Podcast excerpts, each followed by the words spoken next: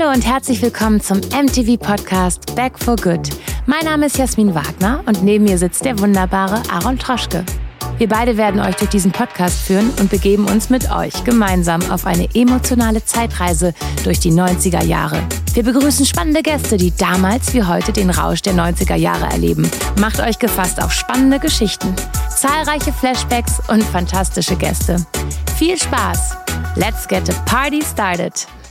Hallo, liebe Zuhörer und Zuhörerinnen. Äh, ich muss ganz klar sagen, Jasmin geht mir jetzt schon auf den Keks, weil die mir so ein hässliches Netz neon-orangenes Oberteil immer ranhält, so von wegen, zieh mal, also ganz nervig, so, zieh mal an, zieh mal an. Dabei würde es bei dir richtig scharf aussehen, bei mir wäre es einfach nur lächerlich. Aber Aaron, das ist doch genau der Sinn der Übung. Und man muss ja sagen, wie willst du denn hier glaubwürdig so ein 90er Podcast, Videocast moderieren, wenn du gar nicht weißt, wie sich das anfühlt, ein Netzhemd zu tragen? Hast du sowas früher angehabt? Ja, also ich bin ja quasi in jeder modischen ähm, Klagestellung äh, schuldig gesprochen. Ich habe ja nichts ausgelassen. Da war ja das Kuhfell dabei in Cowboy Boots. Ich hatte Kunstfellrasen mit riesengroßen Blumen drauf, Lackstiefel bis zum Hals. Ich weiß gar nicht, warum oh, meine Mutter mir das. Also wirklich hart an der Grenze von okay. Aber das war dann halt die, die Mode. Und die haben mich alle so losmarschieren lassen. Und ich fühlte mich natürlich obercool. Und es ist ein großes Wunder, dass wir alle in den 90ern nicht in Flammen aufgegangen sind. Denn warum? es war alles aus Polyester. Aus Plastik. Ja, aber das könntest du mal anziehen. Also es ist wirklich sehr hässlich. Wir können es ja zusammen anziehen. Es ist irgendwie so ein Doppelteil. Na, nee, ich, es ist es nicht. Es ist ah. festgenäht. Oh, so ist es ein Kleid, was ganz schön, hässlich. ne? Ich werde dafür. Nein, ich ziehe das nicht an. Ich, ich möchte mich. Reicht doch schon, wenn einer Dummheiten gemacht hat und Boom Boom Boom gesungen hat. Na, wir. Du hattest in den 90ern verrückte Sachen an. Warst Wirklich? verrückt geschminkt dass wirklich. man nicht weiß, ob man im Zirkus war und gleich eine Torte abkriegt oder also wirklich, auf also, Konzert. Also Schicht, ich habe nie verstanden, warum die Leute gemeint haben, die ist immer so stark geschminkt. Ich fand viel das überhaupt viel. nicht stark. Es ist ja dieses klassische viel hilft viel. Aber das ist ja wirklich Patex, was wir uns aufs Gesicht geschmiert haben. Da kam auch, da war auch nie die Gefahr von Sonnenbrand, weil es kam einfach keine Sonne durch. Das Ozonloch war auch noch nicht so groß, aber wir hatten natürlich noch. Ihr seid ähm, daran schuld, dass es da ist. Ich auch schon. Ja, klar. Also ich hatte den, äh, den Boomer eigentlich in die andere, in die 80er gepackt, okay. alle aus den 80ern. Auf jeden Fall Mode sind, ich, hab, ich bin ja modisch ganz schlecht, das gebe ich ehrlich zu. Egal ob heute oder früher, wenn ich jemanden sehe, wo ich so denke, boah, das sieht ja scheiße aus, dann ist es wahrscheinlich super teuer, super in und alle lieben es. Und ich habe mich wirklich sehr lange von Mama einkleiden lassen und äh, freue mich jetzt immer, wenn ich Produktion habe und die sagen, ja, wir stellen die Sachen hin. Ich ziehe alles an, ist mir egal. Dann bringe ich dir mal was mit. Nein. Aber du hast gerade gesagt, du ziehst alles an und willst aber das Netzhemd nicht anziehen. Das macht keinen Sinn. Du widersprichst dir. Ja, okay, dann äh, sprich doch mit unserem Gastmann. Vielleicht kann der dir eine Modeberatung äh, zu. Der Gast lassen. hat mir auch nicht viel gesagt, so muss ich sagen. Also aber es ist ein, ein sehr, sehr klangvoller Name, ne? Es ist ein sehr ungewöhnlicher Name. Wie heißt er denn? Marcel Ostertag. Ich dachte, er hat Ostern erfunden. Nein. Ha! Der war was. so schlecht. Marcel Ostertag. Und das ist natürlich toll, dass wir mit jemandem auch über etwas ganz Wichtiges aus den 90ern reden können, nämlich die Mode. Die war ja echt krass. Das stimmt. Und er kann das. Ja, Buffalos. Weil die gerade wiederkommen, das kriege ich mit, weil die kommen wieder und dann sagt meine Mama, gab's früher schon. Und dann guckst du, ach ja, in den 90ern. Ja, meine Eltern haben, äh, als ich klein war, immer schon gesagt, hätten wir alles aufbewahrt. Und ich hätte auch viel mehr aufbewahren müssen, so. Hm. Ja. Das, wenn man reich ist als Kind, dann schmeißt man einfach alles weg und kauft sich neu. Ja, ich, ich hätte halt nicht gedacht, dass die 90er nochmal so wieder äh, zurückkommen. Und das wollen wir natürlich besprechen mit unserem Gast. Wollen wir ihn reinholen? Ja, hol ihn sehr gerne rein. Okay. Wir freuen uns auf Marcel Ostertag. Mama, Mama, Mama, Marcel. Hallo. Wir haben keine Band, deswegen muss ich singen. Oh nein. Hallihallo, wie geht's euch? Endlich Gut. ein eleganter Mann. Ein ja, ich werde jetzt immer nur noch dich angucken. Ja, mach das, das ist ja, wirklich. Das darfst du nicht falsch verstehen. Nein, ist so okay. Aber da gibt es ja so viel zu entdecken an Marcel Ostertag. Marcel Ostertag ist einem äh, gemusterten Hemd hier, aber hat auch auf seiner Haut viel Hells Angel zu tätowiert, muss man einfach sagen. Ja, ich habe jetzt, es hat sich hat tatsächlich in den 90er Jahren angefangen und äh, ist noch nicht zu Ende. Und ich bin jetzt mittlerweile bei 48 Tattoos. Das ist aber bei mir keine Sucht, sondern ich habe so ein Gesamtbild im Kopf Ah. Und wenn das mal fertig ist, dann bin ich auch fertig. Also ich brauche nicht diesen Kick. Okay, aber in den 90ern lässt. tätowiert sein war schon damals so ein bisschen so. Oh, ja, oh, genau. Da sind die Omis auf die andere Straßenseite rüber. Ich habe das auch heimlich gemacht. Ähm, äh, ich war nämlich Balletttänzer und da durfte man gar nicht tätowiert sein. Nein. Und ich habe meine Mutter quasi ähm, erpresst, dass wenn sie nicht mit mir zum Tattoo-Artisten geht, dass ich dann die Unterschrift fälsche und es alleine mache. Und dementsprechend ist sie mitgekommen. Und das Was mein für ein erstes fairer Tattoo, junger Mann. Genau, und da habe ich so ein erstes kleines Sündentattoo. Zeig doch mal. Ja, was ist es? Ja, was ist es? Damals dachte ich noch in meiner Romantik, dass es ein Herz mit zwei Rosen und drei, Schachtel, äh, drei Stacheln ist, aber es ist doch ein Pimmel und zwei Eier. Also, wenn man genau das müssen wir hinschaut. mal Was hat denn Mama anschauen. hinterher danach gesagt? Gut, dass ich dabei war. Meine Mama hat auch das Herz gesehen. Wir waren noch sehr romantisch damals. ja. Ey, Nee. das ist, das ist wirklich besonders. ja, auf alle Fälle. Hast du es selbst gezeichnet? Nein, es war einfach aus dem Katalog ausgesucht. Wirklich und, so, und ich frage mich ja. immer, wer so in so einem Tattoo-Studio geht, wo man so die Bücher hat und dann, ich hätte gern den Stern oder das. Das war einer damals aber noch so. Also Wirklich? da gab es gleich die Option, hallo, ich bringe ein eigenes Design mit. Und ich muss auch dazu sagen, es war auf Sizilien in Palermo und es war das einzige Tattoo-Studio, was es dort gegeben hat. Ja, Und das hat wahrscheinlich der Mafia gehört. Aber wahrscheinlich. es Aber ist wie ja- man sieht, kamen ja dann richtig, richtig gute Ta Tattoo-Artists dazu. Hinterher nach, ja, Hinterher genau. nach. Also ich habe schön aufgebaut und äh, das ist wirklich so ein Lebensprojekt. Ich ja. muss sagen, die Schmetterlinge am Hals, die sind sehr schön gestochen. Schmetterlinge. Danke. Die gefallen mir sehr gut. Hättest du irgendwann mal an irgendeinem Punkt ein Tattoo Ich habe mehrere gehabt? Tattoos. Ach, du hast Tattoos? Ja. Ach, jetzt du es. Also jetzt halt. Jetzt, jetzt habe ich, aber Hallo, die aber habe ich wo? alle Kann ich in die auch einem mal nicht sehen? sichtbaren Bereich. Ich habe Okay. die Heiligtümer des Todes von Harry Potter hier auf der Wade. Meine halbe Million Euro Frage von Günther Jauch. Die war? Die, äh, auf, das, auf welchen Produkten ist das FSC-Logo? Und dieses Logo habe ich mir tätowieren lassen auf irgendeinem Fuß. Ich weiß gar nicht immer links Mhm. oder rechts. Und die Namen meiner Eltern in ganz hässlichen Tribal. Da war der Tattoo-Künstler so wie bei dir. Ich kann nur Herz oder Stern. So, ich kann nur Tribal. Ja, mach die Namen so. Das hört sich bei dir aber eher nach Suff an. Nee, nee, nee. Nicht? Also, Also ich bin einfach Harry Potter-Fan. Ich lasse mir Okay. doch auch um die Wade tätowieren, einen Ring, sie zu knechten, ins Dunkle zu treiben. Ich bin ein bisschen nerdy. Und ähm, Kann sich Marcel Ostertag jetzt mal vorstellen. Ich bin hier nicht die, ich will den jungen Herrn kennenlernen. ich möchte ja auch, dass er sich vorstellt, äh, das äh, tust du dann bitte selber, weil wir haben ähm, Ja. einfach deinen äh, Wikipedia-Eintrag ein bisschen zusammengekocht. Aber ich möchte noch ein bisschen dieses Tattoo-Thema abschließen. Also ich hatte in den 90ern eins? wahnsinnig gern ein Arschgeweih gehabt. geil. Gott sei Dank hast du es nicht gemacht. Doch, schade. Und ich hätte es geil gefunden. Meine Freundin Bianca, die durfte dann eins stechen lassen und sie hat das Traum-Arschgeweih. Da springen Delfine aus ihrem Steiß. Kannst du mir mal wie Bianca schön. vorstellen, bitte? Da springen Delfine aus ihrem Steiß. Oh mein Gott. Kannst du mir Bianca mal vorstellen? Das Ah. hört sich super an. Ja, Sei froh, dass du es nicht gemacht hast. Ein Arschgeweih ist echt heftig. Ja, Bisher habe ich dann eben gar kein Tattoo, Kommt aber noch eins? ich denke auch, man müsste irgendwas ganz Radikales machen, was ganz krasses. Nee. Bloß Komm nicht jetzt auch ins nicht Gesicht. bloß mit dem halben Arm zugehackt, wie alle so Love Island-Teilnehmerinnen und so eine Scheiße. Ja, das wäre dann das große Ziel, endlich zu Love Island eingeladen zu werden. Da warte ich auch schon ewig drauf. ja, oder? Machen wir dann zusammen. Ich sehe bei dir am Ohr einen Notenschlüssel, muss ich sagen. So hier hinter ganz klein und fein. Oh ja, Music was my first love. Also, bitte, Marcel Ostertag. Wir wollen dich kennenlernen. Ich muss mich jetzt selber vorlesen, oder Ja. wie? Ja. Ach ja, wie spannend. Das muss ich jetzt aber nicht wirklich machen, oder? Ob, doch, doch, ob es stimmt oder nicht, können wir dann besprechen. Du kannst Ah ja, auch okay. Mimik und äh, Also, Marcel Ostertag, geboren bin ich 1979 in Berchtesgaden. Ist hab ein deutscher Modedesigner sowie auch der Name des von ihm 2006 be- äh, gegründeten Modelabels. Das Leben. Mit fünf Jahren begann Ostertag Ballett zu lernen, ging ans Salzburger Landestheater und später für 13 Jahre an die Wiener Staatsoper. Noch stimmt alles. Sehr gut. Nachdem er verletzungsbedingt aufhören musste zu tanzen, besuchte er kurzzeitig die S-Modeschule in München und studierte im Anschluss am Londoner St. Martins College, wo er 2004 seine Bachelorarbeit machte und für seine Herrenmode-Abschlusskollektion einen Preis erhielt. Den anschließenden Masterstudiengang schloss er 2006 ab. Im gleichen Jahr gründete er sein eigenes Modeunternehmen, die Marcel Oster GmbH in München. Das stimmt zum Beispiel schon mal nicht. Aber egal. oh, stimmt. Äh, es hieß, ich heiße nur Marcel Ostertag, das GmbH gibt's nicht. Und die äh, die gab es dann, viel- immer- die gab's dann viel später mal. Ähm, was danach noch kommt, Ostertag legt Wert auf das Label Made in Germany und lässt seine Mode da in Deutschland ähm, produzieren und bewusst nicht im Ausland äh, beziehungsweise im asiatischen Raum. Ja, das stimmt alles. Jetzt Es fehlen schon so ein paar wichtige Komponenten noch. Äh, ich bin ja wirklich Designer mit Herzblut und ich habe mein Label aus verschiedenen Aspekten gegründet. Erstmal, weil ich Mode studiert habe und weil Mode für mich einfach nicht nur Lifestyle, sondern einfach das ganze Leben beeinflusst. Ähm, und ähm, das war für mich einfach ein ganz wichtiger Schritt zu sagen, ich bin ein deutsches Modelabel und ich möchte auch wirklich hier in Deutschland alles produzieren. Einfach, um kurze Wege zu haben, um nicht jetzt irgendwelche Muster nach Asien zu schicken, wieder zurückzuschicken, dort produzieren zu lassen. Das war mir alles nicht Um auch mal der Näherin auf die nachhaltig Finger genug. hauen zu können. Ja, genau. Kurze Wege, ich möchte mein ganzes Team kennen, ich möchte die Schneider kennen, die meine Mode produzieren und das ist hier natürlich gewerkstelligt worden und das ist auch meine Erfolgsgeschichte und ich mache das nicht erst seit jetzt, wo alle auf diesen Nachhaltigkeitszug aufspringen wollen, sondern ich mache das seit 14 Jahren, seit 2006. Und das war wahrscheinlich ähm, eine große Entscheidung, weil es ja erstmal der unbequeme Weg ist, kann ich Und Es war, ein, es war ein sehr unbequemer Weg und auch ein teurer Weg, vor allem weil ja natürlich auch, äh, muss man leider Gottes sagen, die Deutschen immer fauler werden. Und das Kunsthandwerk wie Schneiderei einfach ausstirbt. Es, der Junge, es gibt keinen Nachwuchs dafür. Die jungen Leute, aber denen ist es zu viel Arbeit. Der Beruf wird aber auch nicht sexy gemacht, muss man sagen. Also wenn ich mir jetzt vorstelle, nein, nein, ja. ich stelle mir eine IHK-Werbung vor. Ja. Da sind die alten Leute, die denken, komm, wir setzen Oma Hilde hin und die näht mal. Ich würde so machen, komm Marcel, mhm. steh mal da, zeig mal, wie es geht. Pam, pam, pam, Vollgas macht ja keiner.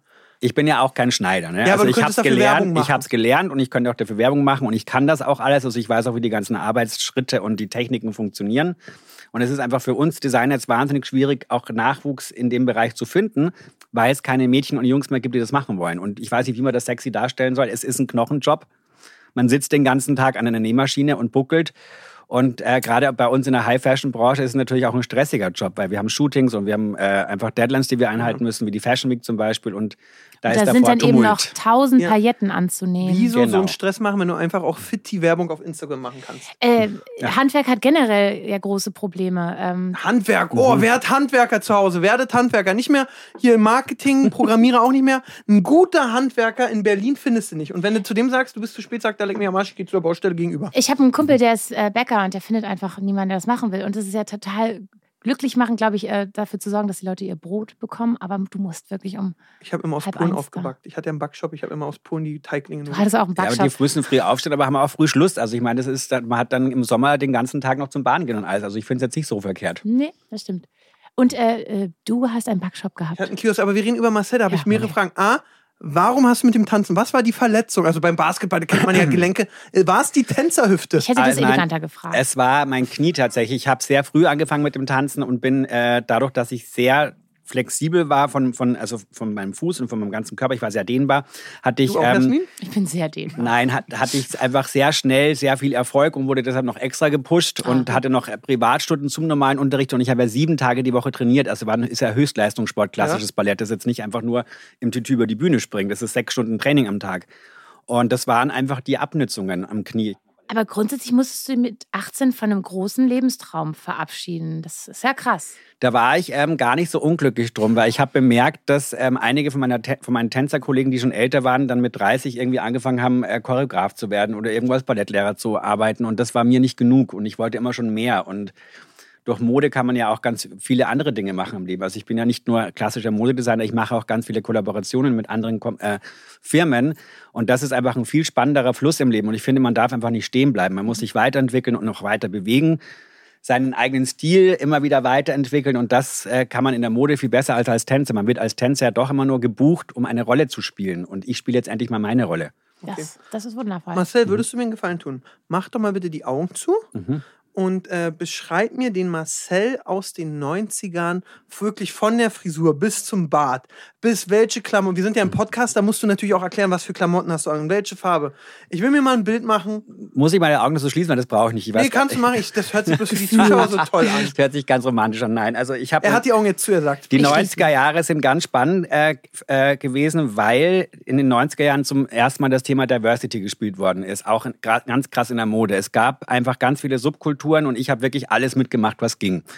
Ich war vom äh, Raver mit der Müllfahrerweste bis hin zum Luxus-Hippie, keine Ahnung, es gab verschiedenste Looks, dann, dann halt auch so natürlich absoluter Raver, ähm, Hip-Hopper, Grunger, also ich hatte sogar so Rage Against the Machine T-Shirts und Quad, Schlaghose und Doc Martens an. Also es, es gab so verschiedenste Look und man hat sich damals einfach ausprobiert. Und was man, was damals der Unterschied zu heute ist, ist, dass man damals einfach auf Biegen und Brechen individuell sein wollte. Ich finde heute die Generation, die ja wieder den 90er Look aufgreift, modisch gesehen, die sehen alle gleich aus. Da gibt's wenig individuelle Looks, ja. Wenn man jetzt in den Club geht, das Bergheim zum Beispiel, sind alle in schwarz, ja. Das war bei uns früher anders. In den 90ern haben wir uns ausgedrückt und haben neue Dinge ausprobiert und haben natürlich auch oft ganz wild ausgesehen, sodass die Eltern gesagt haben, also so verlässt du eigentlich das Haus nicht. Das war uns aber damals wurscht. Wir waren äh, sehr sag ich, rebellisch und haben uns auch dann immer nachts davon gestohlen und haben auch ganz viele lange ähm, Nächte, Partynächte verbracht und haben uns damals einfach selbst erfunden und immer wieder neu erfunden. Und das äh, war eine sehr spannende Zeit. Man wurde damals ja auch nicht so beballert von, ähm, ne? das Handy war ja noch nicht so in, in, mhm. immer präsent und es, man wurde nicht so von vielen Styles von anderen mhm. ähm, beballert. Wahrscheinlich konnte man dann auch sich viel stärker damit auseinandersetzen, kreativ zu werden, um Looks Mhm. zusammenzustellen. Äh, Fashion hat ja immer schon auch Geld gekostet, egal äh, auf welchem Level. Wie hast du dir deine Outfits organisiert? Weil du wirst ja wahrscheinlich auch noch ganz viel auf Flohmärkten habe ich eingekauft. Ich habe ganz viel selber ausprobiert. Also damals gab es ja auch dann so, das war meine erste Street Parade in Wien. Die war, glaube ich, zu- oh, wann war das, 1993 oder 94. Auch so eine Techno-Parade am Ring im ersten Bezirk. Da habe ich mir einfach aus Strumpfhosen Oberteile gemacht. Also Netzoberteile, Ja, so, aber aus schwarzen Netzstrumpfhosen dann umgekehrt angezogen quasi. Und dann gab es damals auch so eine Geschichte, da habe ich so Layers getragen, so vier, fünf alte Opa-Unterhemden in verschiedenen Farben eingefärbt übereinander, dass die Träger so runtergerutscht sind. Dann ist natürlich noch ein ganz schlimmes Überbleibsel aus den 90ern, die Augenbrauen, also die dünnen Augenbrauen. Weil Ah, wir, ja. wir haben ja alle wie wild gezupft dann damals. Und das ist, glaube ich, so den einzigen Trend, den ich niemand mehr wünsche, ja. Also, weil tolle, buschige Augenbrauen ist ein purer Luxus heutzutage, wenn Wo man hast die du denn deine jetzt wieder her? Du hast sehr schöne Augenbrauen. ich habe ähm, äh, tatsächlich so Wachstumsmittel und so Zeug. Wie wie heißt das? Dieses Wimpernserum habe ich auf die? Augenbrauen das genommen. funktioniert, Ja. das ist ein Beauty-Hack. Ja. Beauty-Hack. Ja, Alarm. Wirklich, Wimpern. Augenbrauenserum. Krass. Das Ja. heißt, wenn ich dir jetzt quasi jedes Mal, wenn wir uns für den MTV Back for Good Podcast treffen, einen Punkt auf, auf deinem Unterarm die mit diesem Haare. Wachstumsserum be, äh, betröpfe, dann hast du da auch irgendwann so einen kleinen Haarstrang. Dann kann ich einen Zopf dir machen. Schön, ne? Erstrebenswert. Ah, Marcel, erzähl weiter. Die 90er. Was war das für ein Gefühl? Die 90er waren das Gefühl von Freiheit, das Gefühl von zu Hause rauszukommen, das Gefühl wahnsinnig viel zu feiern und auch Gas zu geben. weil Ich meine, der Techno kam, Elektro kam, Haus kam. Das war ja alles was Neues. Und ich finde auch, dass dieser modische Umbruch sehr, sehr wichtig für uns war, weil aus den 80er Jahren kennt man den Glamour und Glitzer und Shoulderpads, große Schultern und so dramatisch alles. Und es war so wenig street-tauglich. Und die jungen Leute haben in den 90er Jahren einfach so dieses Streetwear auch auf die Straßen gebracht. Das ist so diese äh, sportliche Lässigkeit gemischt mit äh, coolen Elementen einfach, das war ganz wichtig. Und wie gesagt, jeder hat anders ausgesehen. Es hat jetzt nicht jeder eine Marke getragen. Und es gab nicht diesen Insta-Hype, dass alle jetzt äh, das eine Label tragen, weil das alle äh, online schon gepostet haben, sondern jeder hat sich so seine Sachen rausgesucht, die ihm gepasst haben und die auch ähm, irgendwie so veränderbar waren. Also wir haben alle Sachen auch customized damals. Es gab jetzt nicht so, man kauft jetzt eine Jeans und geht bitte aus, sondern mit der Jeans wurde irgendwas angestellt. Also es wurden irgendwie Nieten drauf gemacht, es wurde irgendwie Löcher reingeschnitten, keine Ahnung, es war immer irgendwie was anderes. Und ich habe auch einiges an Fotomaterial mitgebracht. Sehr gerne. bitte. Die dürft ihr euch gerne mal anschauen. Ja, der Heroinschick war auch noch eine Geschichte in den 90er Jahren, die war ganz spannend. War das dann natürlich diese fetten Stiefel hatten wir auch, diese ganzen Buffalo-Stiefel. Weißt du noch, wann Oh, dieses erste Bild von dem roten Polohemd gemacht wurde? Das war, glaube ich, steht es nicht hinten drauf? Denn ich kann es nicht lesen. Das ist im. Komm hier, du Ich würde mal sagen 1997 oder so. verrückt. Und das ist auch noch was gesehen. Oh mein Gott, der Joker. Dann ging es natürlich auch noch los damals mit den Piercings. Ne? Also ich hatte halt dieses klassische Jasmin, hattest du ein Lippenpiercing. Bauchnabel-Piercing? Ja, Zeig mal deinen Bauchnabel. Zeig doch mal. Nee, den musst du zu dir. Dreh mal zu mir. Ich hatte ja auch mal eins, aber da habe ich auch nur eine, äh, eine Sendung. Darf ich? Eine Sendung. Aber ist auch verheilt. Du hast kein Loch mehr. Hier ist kein Loch drin gewesen. Ich hatte, Li also ich hatte hier diese Unterlippe, ich hatte Lippenbändchen. Nach draußen? Ja, ich hatte äh, Oh. Lippenbändchen, ich hatte Zunge und ich hatte Bauchnabel. Ich glaube, am einfachsten wäre, wenn du sagst, was du nicht hattest. Gott, du warst richtig durchlöchert. So, Der Meine Mutter hat- Metalldetektor am Flughafen hat immer geblinkt. das war auch noch eins, das war mein, eins meiner ersten Shootings in den 90ern. Da bin Ja, ich das in, ist aber schick, schick, schick. ja, da war ich 14, da bin ich entdeckt worden von einem Nein. Fotografen. Wer hat dich entdeckt? Äh, oh Gott, wie hieß der? Bob Heiwachs oder so irgendwie. Und Verrückt. das war ein ganz krasses Shooting. Da haben sie mir nämlich einmal die Augenbrauen so abrasiert, fast äh, in London, wo ich für so eine Haarfirma gejobbt Wow, habe. du siehst aus wie Marilyn Manson. Ja, genau. Das war auch. Und da habe ich noch Bilder von, vom Heroin-Look Okay. mitgebracht. Weil da, so hat- Heroin-Look, das, kannst, das hört sich so böse an. Kannst du den bitte einmal erklären für die Zuschauer, die das vielleicht also nicht der, Heroin, kennen? der Heroinstick war ein Modetrend in den 90er Jahren. Da ging es darum, dass ähm, die Augen halt so geschminkt worden sind, als ob man halt, ja, gerade Heroin genommen hat? ja, so ungefähr, so leicht rötlicher Lidschatten mit schwarz vermischt, so ein bisschen Katzenaugen und halt man sollte krank und fertig aussehen. Wer Das hat den erfunden? Macaulay Culkin? Wer hat den erfunden? Trendsetter. Nee, ich denke, es war wirklich äh, in Paris auf den Modenschauen ging das los. Spannend, spannend, spannend. Ich habe ja ein Freundschaftsbuch, ja? Mhm. Also ich habe bloß Jasmin noch nicht eintragen lassen. Wenn ich jetzt den, 19, äh, den 1990er von dir interviewen würde, was wäre aber dein Lieblingssong? Welche Musik hatte ich damals mitgerissen? Boah, das war so vieles, weil es ist ja jedes Jahr was Aber du hast Neues sofort, gekommen. wenn ich das frage, einen Titel im Kopf und der ist es. Somewhere over the Rainbow von Marusha. Ich kenn's Ich meine, das Lied ist ja nicht von das das Lied ist ja nicht von ihr, aber das von ihr gemasterte quasi. Okay. Ja, genau. Ja, das ist, das ist. Äh, Das war so die äh, unsere ersten Techno-Momente. erinnern wir uns äh, an das Video, ne? Da Ja. ist so ein Troll drin. Ja, genau. Da sind ihre Du hast da mitgespielt.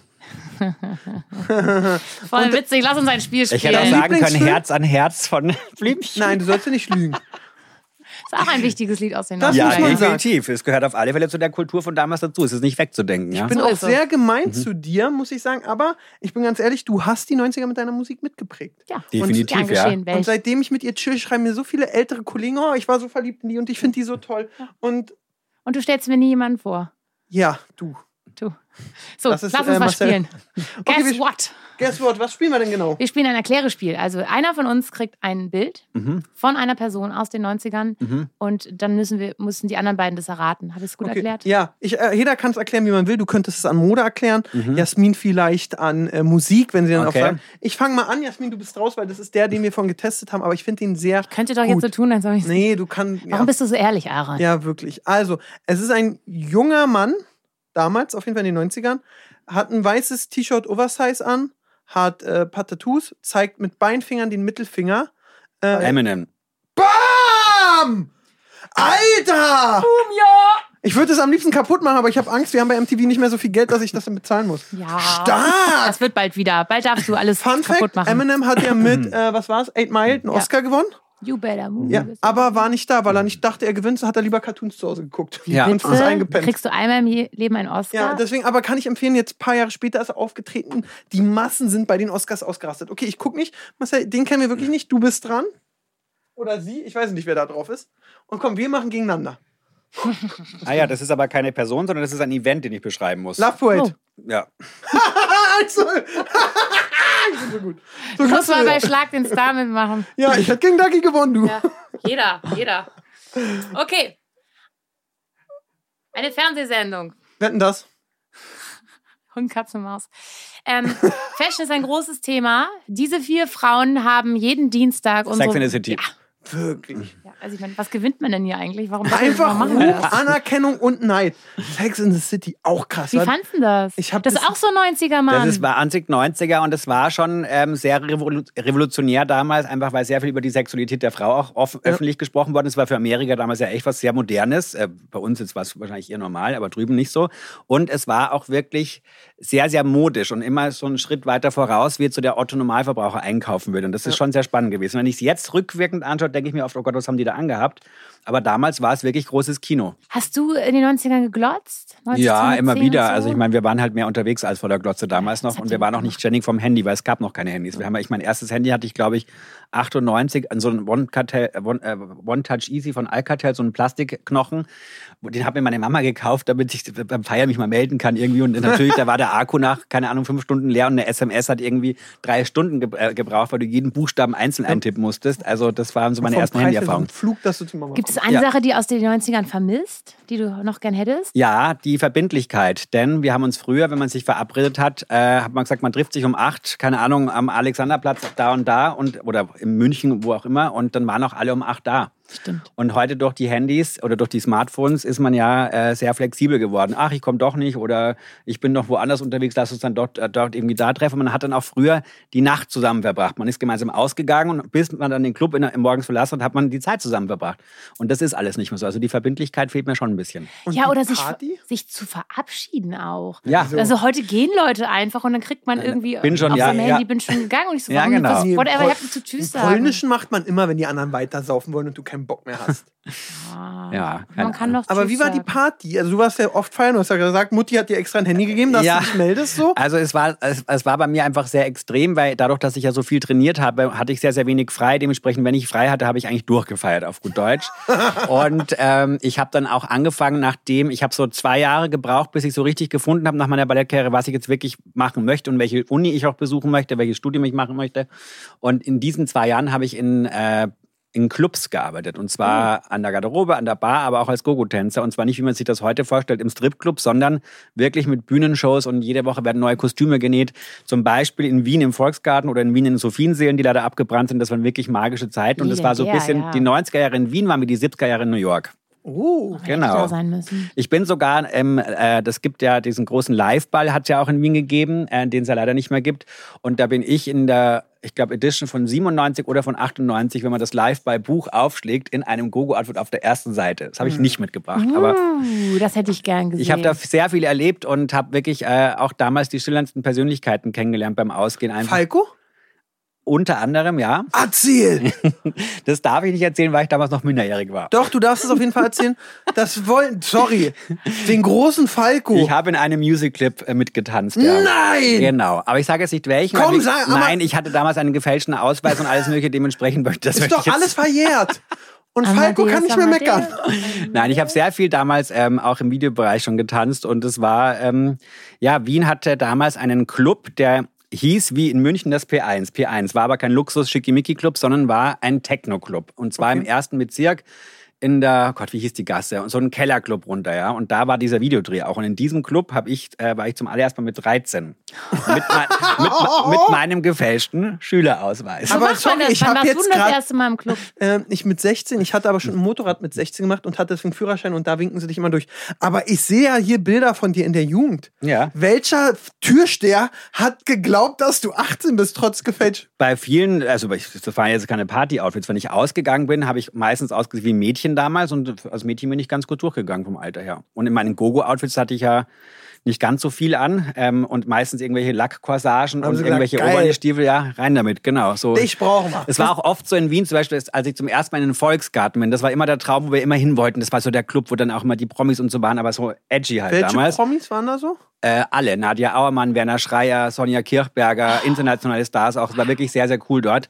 Und es war so ein bisschen wie Studio 54 vom Look dieser Club auch. Und ähm, da gab es natürlich immer eine fette Schlange. Und als wir uns dann zum ersten Mal wirklich rangetraut, um da hinzugehen, da war ich 14, sind wirklich reihenweise die Leute vor uns abgewiesen worden. Oh. Und dann standen, also und dann hat so die, das war eine Türsteherin, eine Frau, und die hat dann mich und meine Freundin entdeckt in einem ganz wilden, crazy, verrückten Outfit. Und dann hat sie uns zwei einfach so vorgewunken. Und dann sind wir zwei 14-Jährigen an der Schlange vorbeigedackelt Ciao, Kakao. und waren im Club drin. Das war so ein Highlight, oder? Genau, und das, das hieß mittwochs hieß, ähm, hieß es Kinky Disco und äh, Samstag hieß es Sodom und Gomorra. Und genauso wie das, diese Titel waren, waren auch diese Partys. Klingt Sodom, wunderbar. also das heißt, da wurde rumgeknutscht, rumgemacht. Das waren jetzt keine Sexpartys, nein, Oh, es waren also kein Techno-Partys. KitKat-Club. Nein, es waren Techno-Partys. Aber in, in Clubs knutscht man schon auch. Ja. ja. Kein Wunder, dass dich Berlin dann gerufen hat. Ja, Berlin hat mich zu spät gerufen, weil seit ich in Berlin wohne, feiere ich nämlich nicht mehr. Ich bin Jetzt schläfst du auch ich, mal. ich wohne jetzt seit sechs Jahren ja in Berlin wieder. Ich meine, ich habe 2000 ein Jahr hier studiert. Da habe ich sehr viel gefeiert. Da war ich noch im alten Ostgut, also bevor es das Berghain überhaupt gab. Und das war wirklich auch eine sehr, sehr tolle, sehr inspirierende Zeit. Ähm, aber jetzt, seitdem ich wieder hier wohne, ähm, seit sechs Jahren, war ich einmal im Berghain und ich glaube zweimal im Watergate. Und sonst war ich gar nicht mehr aus, weil ich arbeite sehr viel und ich muss auch gestehen, jetzt in meinem Alter, ich bin jetzt 41, Man sieht es dir nicht an. freue ich mich auch, wenn ich äh, abends tatsächlich früh ins Bett komme, weil ich am nächsten Tag wieder früh raus muss. Und ich arbeite teilweise sieben Tage die Woche. Kann ich mir momentan auch nicht leisten. Verrückt. Ich, geh- gehst du noch oft feiern? Ja, total. Ich glaube, ich muss meine Jugend nachhören, weil ich habe auch viel zu viel gearbeitet in der Zeit und ich habe da irgendwie Hm. noch. Ich habe jetzt noch mal äh, mir so eine Liste gegeben von so 90er Sachen. Bauchfrei in den 90ern Oh, war ein. Muss. Und es, ist, Wunderschön. und es ist ja jetzt auch wieder. Es ist wieder präsent. in. Ja, kann nicht jeder tragen. Ja, man muss sagen, So. bauchfrei ist wie Leggings. Dafür sollte es einen Führerschein geben. Ja, das ist also ich finde es auch immer so ein bisschen schwierig. Ähm, es, da geht es auch nicht ums Bodyshaming, aber ich finde, man soll sich, man sollte einfach nicht zu viel Haut zeigen und es, Es sieht auch nicht gut es aus. sieht auch das nicht ist an nicht jedem gut. Bodyshaming. Es sieht auch nicht an jedem gut aus, ja. Und ich weiß auch, ich sollte nicht bauchfrei tragen. Es sieht einfach scheiße aus. Aber dann würden wir deine Tattoos sehen. nee, die sind ja an den Beinen. Ach so. Beinfrei. Jeans, Jeans, Jeans. Äh, da kommt mir natürlich aus den 90ern dieser Doppel-Pärchen-Look von Britney Spears Und, und, Justin, ja. Wahnsinn, oder? Ja, äh, kommt auch wieder. Äh, was ich meine Panik ist, weil es jetzt schon die ersten äh, jungen Girls wieder tragen, ist, dass die, äh, dass die Jeans wieder tiefer werden vom Schritt. Das heißt, dass man wieder das hinten den String so ein bisschen sieht. Ja! Das kommt ja auch wieder. Da war ich sehr froh, als dieser Trend verschwunden ist, weil das macht einfach keine schöne Figur und schaut einfach scheiße aus. Das haben viele getragen, obwohl sie es figürlich nicht leisten können, rauf und runter. Und da gibt's ja auch dann wieder die verschiedensten Modelle und Schnitte, die dann halt passen müssen, wenn man schon sowas trägt. Das stimmt. Und da bin ich äh, froh, wenn der Trend äh, an uns weiterzieht jetzt und nicht wiederkommt. Es muss ja auch nicht alles immer wieder aufgelegt werden. Hattest du damals diese Buffalo Plateaus Natürlich, hallo, die Towers. Ja, die Towers hatte ich natürlich, klar, klar. Also ich hatte damals, glaube ich, 15 Paar Buffalos in verschiedensten Stärken, Höhen, Tiefen, Farben, mit Leoprint in weiß, in schwarz, die ganz hohen Towers, diese... Wir waren wie die Spice Girls. ne? Ja. Die, wundervoll. Diese Plateaustiefel hier, die sind zum Beispiel auch von Buffalo gewesen. Die hier, das sind auch Buffalo-Dinger, diese fetten Teile. Oh, genau. cool. Und ähm, das war auf alle Fälle, ähm, man sieht es ja auch als Marina Hörmannseder, ne? die macht jetzt gerade eine Kooperation mit ähm, Buffalo, dass ja auch diese Schuhe wieder da sind, so wie sie früher waren, mit den dicken, fetten Sohlen und diesen tollen, also ich, ich jetzt würde es nicht mehr tragen, ich fühle mich jetzt zu alt dafür, aber ich finde es für die jungen Leute einfach geil, weil es schon, es gibt ihnen so ein bisschen Bodenhaftung. Ne? Also die heben nicht so schnell ab, weil die Schuhe klobig sind. Ich frage mich bei manchen Trends, ob die einfach wiederkommen oder ob die damals zu viel produziert haben und dann gemeint haben, komm, wir lassen es jetzt 20 Jahre liegen. Liegen und dann wir es wieder gehen- auf. und dann machen wir einfach das Ding wieder auf. Ja. Bei Chokers und Tattoo-Ketten, das Tattoo-Ketten sind so Nylon-Sachen. Kommen, also sind auch wieder da. da, die sind wahrscheinlich äh, viel zu Wir viel haben ja hergestellt auch worden irgendwo damals. eine. Ich glaube in der Kiste unten. Ja, willst du da mal reingucken und äh, dir ist so eine Kiste, vielleicht ist da was Tolles drin. Netzshirts wolltest du nicht anziehen? Also ich wollte gerne, dass Ich hätte dich da drin gern. Guck, ja. Das Ding, das gab's auch in Hida Bravo einfach dazu. Und das hat man immer rausgeklaut. Wer kennt's nicht? das, ist wahrscheinlich, hö- das Bravo. ist wahrscheinlich höchst giftiges Plastik und wahrscheinlich äh, nicht einatmen. nicht die, die einatmen. Schmetterlinge werden jetzt ein bisschen gedrückt, aber es ist nicht schlecht. Ich mag es. Aber ich kann alles tragen, das ist das Problem. Kannst du Oh. wirklich? Nee, es ist ein, einfach ein richtig schöner Da Mann hätte ich hier was. Ein Neon. Äh, nix, wo meine Figur äh, mit äh, betont wird, aber zumindest, wo ich äh, Guck. Schmuck und alles geht. I like it. Ähm, äh, ja, also da bin ich auch total schuldig. Schnullerketten. Also gerade am Anfang der 90er, ich war noch nicht, hatte noch keinen Plattenvertrag. Ich hatte die schnullerigsten Ketten der Welt. Die waren vollgehangen mit ganz vielen Schnullern. Ja, gab's das hat auch. kiloweise gewogen und ich glaube, ich habe krumm, einen krummen Gang an den Tag gelegt. Aber in allen Farben und es war irgendwie so eine Auszeichnung, dass man die, alle Schnuller auf einmal irgendwie getragen Ja, hat. die gab es. Glückwunsch, was? Ja, also es war richtig wichtig, alle Schnuller. Die Schnuller müssen auch nicht zurückkommen, sind wir mal ehrlich. Ich glaube, das hätte ich, also das hätte ich mir gewünscht, vielleicht machst du das ja. Also so Schnuller, aber in so schick, also so wie Aus ähm, Gold. so Roségold Metallic oder so, so als Ich glaube, ich, Ich weiß denke, nicht, ob dafür ein Markt da Das ist. doch ist auf alle Fälle da, aber das wäre dann eher so für die Babypartys, wenn dann die ersten Kinder kommen, dann kriegt man so ein teures Schnullerchen geschenkt. also da, da das denkst du, das kommt jetzt nicht. Bei all dem, Nein. was jetzt zurückgekommen ist, kommt Nee, die Schnuller. ich hoffe es Gut. nicht. Der Lagenlook, das ist auch nie das Wolle-Petri-Syndrom, diese Freundschaftsbänder. oh, Das ist, äh, also bei mir ist jetzt aus Freundschaftsband Silber geworden am Handgelenk. Äh, Also ich finde so Over-Accessorizing funktioniert immer noch ganz gut. Das kann man schön kombinieren. oh, das sind aber viele Ketten. Hier wird auch seltsame Kopfbedeckung geschrieben. Oh, Ja. das Flanellhemd, Axel Rose mäßig. Grunge. Grunge ist ja auch ein Look aus den das, 90ern. das trägt man immer noch. Das kann man immer wieder auf, auftragen, ja. ja. Was hat dich in den 90ern noch bewegt und mitgenommen? Was habe ich, da so ein paar Sachen, wo du sagst, oh, das war toll? was hab ich in den 90ern noch bewegt? Boah, das sind, es war, ja, es war ja auch politisch wahnsinnig viel los und auch gesellschaftlich wahnsinnig viel los. Ähm, ja, einfach, also generell die Schwulenrechte waren schon waren gut im Vormarsch. Also da muss man auch wirklich sagen, dass ich da den Generationen vor mir danken kann, die da schon dafür gekämpft haben, einfach für Gleichheit und Equality. Und das ganze Thema war ja schon auch sehr sehr wichtig. Ich, für mich persönlich, habe die 90er Jahre so wild ausgelebt und so frei gelebt, dass ich mich von nichts eingrenzen habe lassen. Ich habe auch um meine Sexualität keine Hehl gemacht und ich habe äh, einfach bin damit ganz offen umgegangen. Vielleicht habe deshalb ich auch keine Probleme damit bekommen. Aber ganz viele Menschen und gerade also junge äh, Girls und Boys, die eben lesbisch oder schwul waren oder bisexuell oder transgender oder was auch immer, hatten es damals noch nicht ganz so leicht. Und es war schon noch ein harter Weg, dahin zu kommen. Und da ist, glaube ich, auch in den 90ern ziemlich viel passiert, was Kommunikation betrifft, was große Festivals auch betrifft. Und ähm, Dementsprechend hat, äh, haben die 90er Jahre natürlich auch viel Positives bewirkt, wenn es um Freiheit und um Gleichheit geht. Und deshalb ist es ein sehr spannendes Jahrzehnt. Welche Marken vermisst ihr denn von früher? Also, äh, welche Marke hast du in den 90ern am liebsten getragen? Ich hatte, äh, ich mochte Homeboy tatsächlich ganz gerne. Die hatten, war war so ein bisschen Skater angehaucht. Die habe ich dann Freeman T. Porter. Stimmt, das Die hatten auch mal so coole Psychedelic-Shirts, habe ich gern getragen. Und dann bin ich aber relativ schnell äh, dem Luxus verfallen, wo ich meine ersten Gagen und so bekommen habe. Und äh, ich hatte tatsächlich in den 90er Jahren auch schon dieses Gucci-Höschen mit dem G hinten und diesen, äh, äh, dieses, äh, da gab es für Männer eine transparente Unterhose.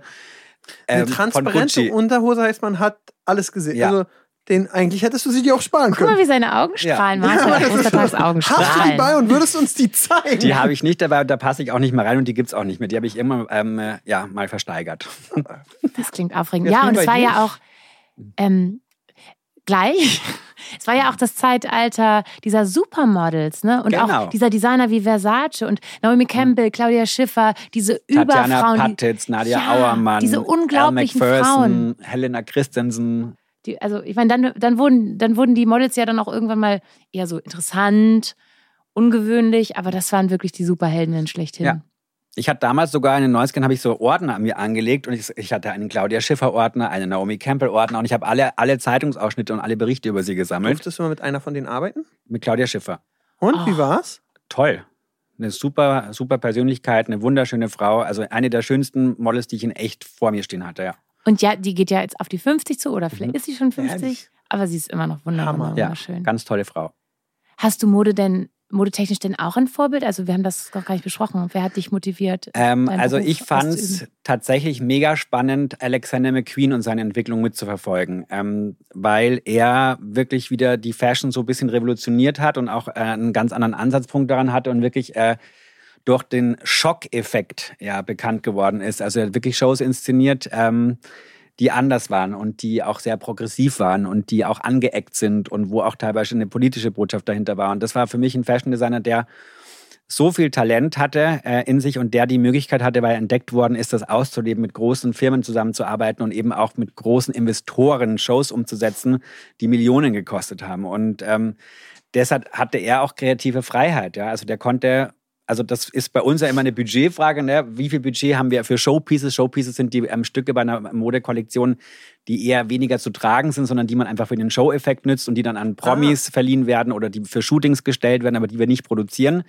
Und da hat der Alexander McQueen, sage ich mal, aus seiner Kollektion war ja eher 90 Prozent Showpieces und 10 Prozent tragbar. Und da habe ich wirklich so zum ersten Mal auch so diese, selber als Designer, weil ich war schon im Modestudium, so einfach so diese Wow-Effekte gehabt, wo ich mir dachte, wow, das gibt sich, wie er diese Show inszeniert und was er für Looks über den Runway geschickt hat. Und das war bei ihm immer so ein Gesamtbild von der kleinen Zehe bis äh, in die letzte Haarspitze. Das war so ein durchkonzipierter Look und das ist pure Inspiration für mich. Natürlich stehe ich auch auf alte Häuser von früher, also natürlich auch äh, Coco Chanel ähm, ist wahnsinnig inspirierend gewesen, wie sie aus Arbeitskleidung ein Modelabel gemacht hat. Sehr, sehr spannender Weg und auch eine sehr spannende Frau. Und da gibt es viele große Labels, die, die spannend sind äh, zu beobachten, auch für mich als Designer. Was ist schwer am Leben als Modedesigner? Ich wollte das als Kind auch mal werden. Ja, das Schwere an, an der Mode ist, dass die Mode immer eine Achterbahn ist. Also es geht nie kontinuierlich nach oben oder kontinuierlich nach unten, sondern es geht immer rauf, runter, rauf, runter, rauf, runter. Und das mit diesen Begebenheiten muss man einfach umgehen können. Also man muss ja risikobereit sein, man muss äh, immer wieder neu investieren, man muss neue Wege gehen, man muss gerade jetzt auch zum Beispiel durch Corona, ja, also das hat die Mode ganz schön auf den Kopf gestellt und ähm, deshalb, es wird nie langweilig, weil immer wieder neue Dinge passieren und man muss aber dafür, ich habe ein Wort dafür erfunden, deshalb, es kommt aus meinem eigenen Wortschatz, das ist situationselastisch sein. Situationselastisch. Genau, Okay. denn ähm, man muss sehr spontan sein, man muss äh, flexibel sein, man muss wirklich ganz oft schnell reagieren auf den Markt äh, oder eben auf Geschehnisse schnell reagieren. Und äh, ich habe für mich einfach gesagt, dass ich die Entwicklung meines Labels äh, so steuern möchte, dass ich mit jeder Kollektion etwas Gutes tue. Und ich habe jetzt zum Beispiel auch wieder meine Easy-to-Wear-Kollektion, die besteht aus Hoodies, T-Shirts, äh, Sweatern. Ähm, die trägt das Thema Liebe für alle, weil wir das dieses Jahr, glaube ich, ganz besonders gebraucht haben und einfach auch ein bisschen solidarisch zusammenwachsen sollten. Und davon spenden wir von jedem verkauften Teil, egal in welchem Monat diesen Jahres, 20 Prozent ans Berliner Tierheim zum Beispiel. Oh, Toll. Und da- Berliner Tierheim um äh, Marzahn. Genau. Da muss ich sagen, ich habe da letztens ein Praktikum gemacht. Da muss ich mal eine Lanze brechen. Dafür Falkensee, glaube ich, ist es. Ja, genau. Ja, mhm. Falkenberg. Falken, ja, okay. Ja, es wird mhm. von, nicht vom Staat unterstützt. Ich weiß. Trotzdem fahren Toto und Harry sofort dahin, wenn sie ein Tier haben, weil sie es nicht loswerden. Mhm. Und die brauchen nur, dass alle Tiere verpflegt werden und alle Mitarbeiter bezahlt werden. 11 Millionen Euro im Jahr, haben sie mir erzählt. Deswegen, wenn ihr mal was überhaupt, da bin ich komplett bei dir. Mhm. Genau. Tierheim Berlin, ganz tolle Arbeit. Ja. Und das haben wir uns eben auch auf die Fahne geschrieben, weil ähm, natürlich, wir haben auch schon für viele ähm, Vereinigungen äh, im Ausland gesammelt und gespendet, aber warum bei uns vor Ort wird ja auch Hilfe gebraucht. Und das Berliner Tierheim ist komplett spendenfinanziert. Ähm. Und es sind 180 Festangestellte und 800 ähm, freiwillige Mithelfer, die noch mithelfen. Und es sind aktuell über 1200 Tiere, die einen neuen Platz suchen dort.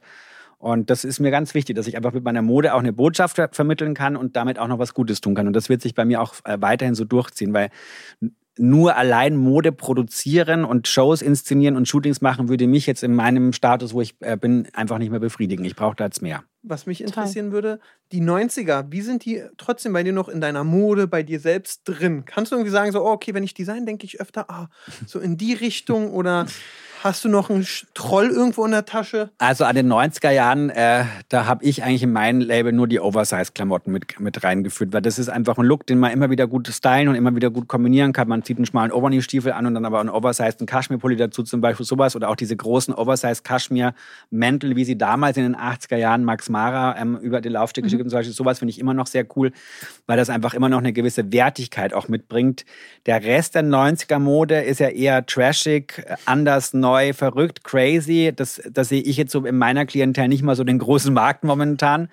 Äh, meine Kundin ist zwischen, sag ich mal, 20 und 70. Eine sehr große Zielgruppe, weil wir eben dadurch, dass wir nicht so trendaffin arbeiten, sondern wirklich immer Geschichten mit unseren Kollektionen erzählen, einfach viele Generationen abholen. Und ähm, ich glaube, da wird so eine umgedrehte Netzstrumpfhose wahrscheinlich schwierig zu verkaufen.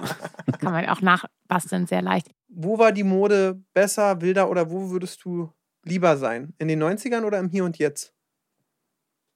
Ich wäre gerne im Hier und Jetzt, aber so jung wie damals. das wäre, glaube ich, so die schönste Option. Ähm, zurück in die 90er katapultiert zu werden, äh, würde ich vielleicht als Zeitreise mal für einen Monat gerne mitmachen, aber dauerhaft bin ich schon im Hier und Jetzt ganz gut. Außer wenn man so die Welt anschaut, ja, was jetzt gerade alle, alles los ist. Da war es in den 90ern noch ein bisschen schöner. Es passiert gerade sehr viel Negatives und es ist auch alles wieder rückläufig, gerade wenn es um die Rechte geht von Menschen und so. Das ist schon ganz schön schlimm momentan. Ja. Mein Lieber, trotz allem, äh, vielen, vielen, vielen Dank, dass du da warst. Ich habe jetzt mir, ich werde gleich mal bei Easy to Wear gucken, was es da so für Klamotten gibt. Das Interessante gibt. ist, dass du dich ja jetzt äh, ich, auch schon das angenähert fässt sich hast so gut an, dieses neon-orangene Oberteil. Lochhemd. Das fässt sich toll an. Zwar, ich werde euch nachher noch gleich die Hände waschen. Schicken, wie er es trägt. Weiß, nee, aber es riecht doch jetzt nicht so nach. Ja, du suchst die Nähe zur 90er-Mode. Das haben wir schon mal erreicht. Ich dachte, Ja. du hast es an und der riecht die ganze Zeit dran. Ja, vielen Dank, dass ich hier sein durfte. Und es war wirklich ein Thema, über das ich sehr gerne spreche, weil ich da einfach ein sehr bewegtes Leben hatte zu der Zeit. Wildes, sag Ich Wildes, beneide dich um diese Zeit.